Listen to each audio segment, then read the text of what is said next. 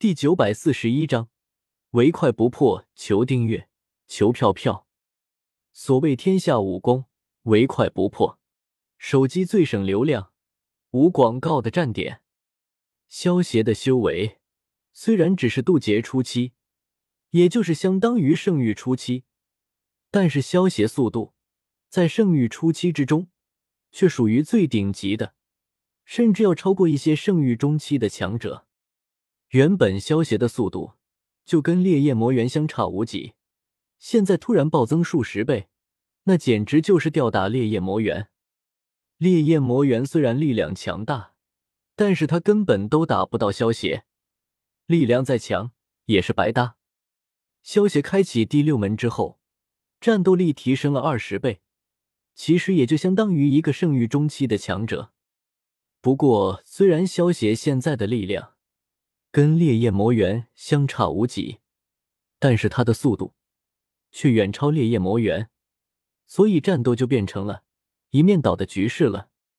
白色巨虎的魔兽种族其实是疾风虎，不过一般的疾风虎是风属性，浑身的皮毛也是青色的，实力最多也就能够达到九级魔兽的级别，而这只白色巨虎。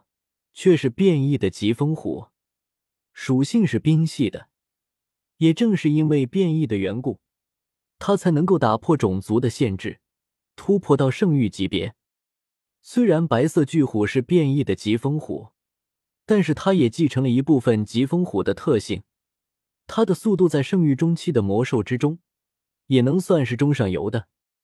可是他现在却发现，消邪爆发出来的速度。竟然比他还要更快。白色巨虎虽然能够看清萧邪动作，但是他却明白，能不能看清动作，跟身体能不能反应过来，可是有很大的差别的。白色巨虎看了一眼萧邪和烈焰魔猿的战斗，他发现此时的烈焰魔猿，由于失去右臂，已经开始进入狂化的状态了。进入狂化状态的烈焰魔猿。虽然力量大增，但是失去理智的情况下，根本碰不到萧邪的衣角。面对萧邪这种速度型的敌人，落败也只是时间问题了。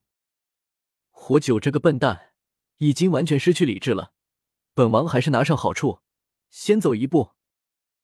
白色巨虎将目光转到一旁冰晶蟒的尸体上，巨大的虎目之中闪过一丝奸诈。趁着萧邪和烈焰魔猿大战在一起，脱不开身，悄悄的挖出冰晶蟒的魔核，然后转身悄悄的离开了。这个奸诈的家伙，等会再收拾你。在萧邪感知之中，白色巨虎的动作自然瞒不过萧邪，更何况他的体积那么大，就算是悄悄动作，落在萧邪的眼里还是那么明显。只不过白色巨虎。抓住的时机太好了，就算萧协注意到了他的小动作，但是萧协现在一时之间还拿不下发狂的烈焰魔猿，所以才只能眼睁睁的看着他挖走冰晶蟒的魔核，然后大摇大摆的离开。砰！萧协与烈焰魔猿缠斗在一起的时候，突然身形一顿，露出了一个巨大的破绽，而发狂的烈焰魔猿。自然不会放过这个破绽，一拳将萧邪给轰爆，变成了一团水雾。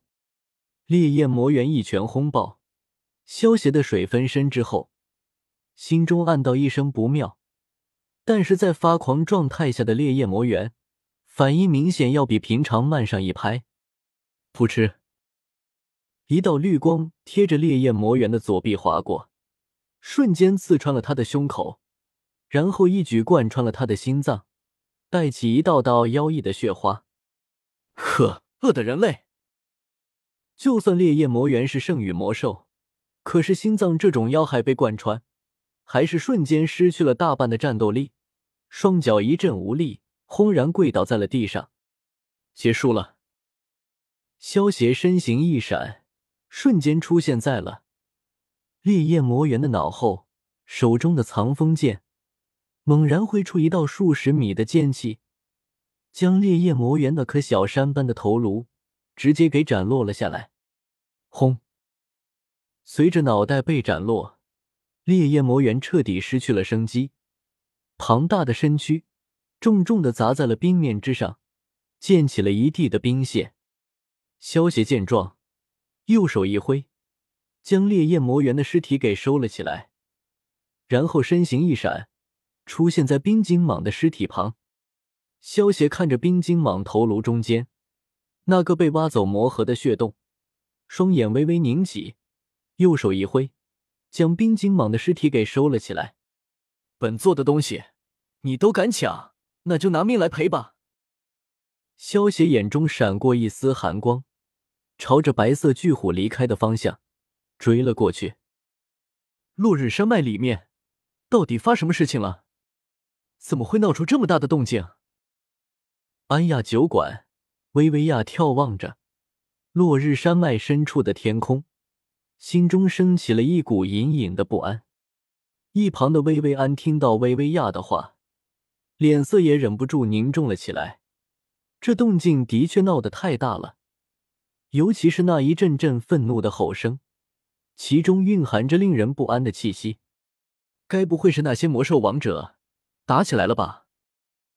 卡尔看着落日山脉深处那一阵阵耀眼的爆炸，还有一群群被惊飞的鸟类魔兽，忍不住咽了咽口水，对一旁的科特德问道：“也许吧。”科特德有些不太确定的点了点头。刚才那几阵怒吼声中蕴含的威压，可是让科特德现在都觉得心有余悸呢。应该不会是魔兽王者之间的大战，恐怕是什么人招惹到了魔兽王者。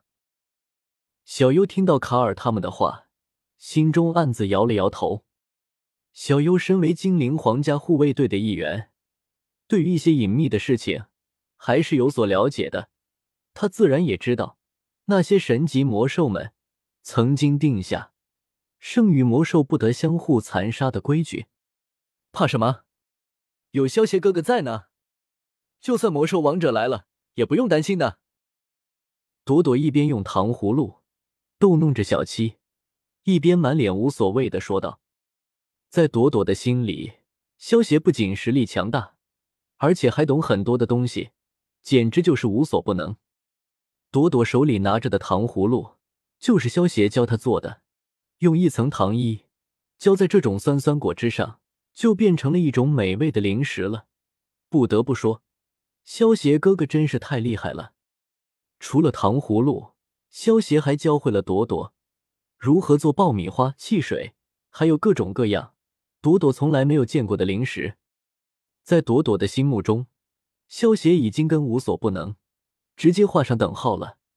只要萧协哥哥在，就没有解决不了的事情。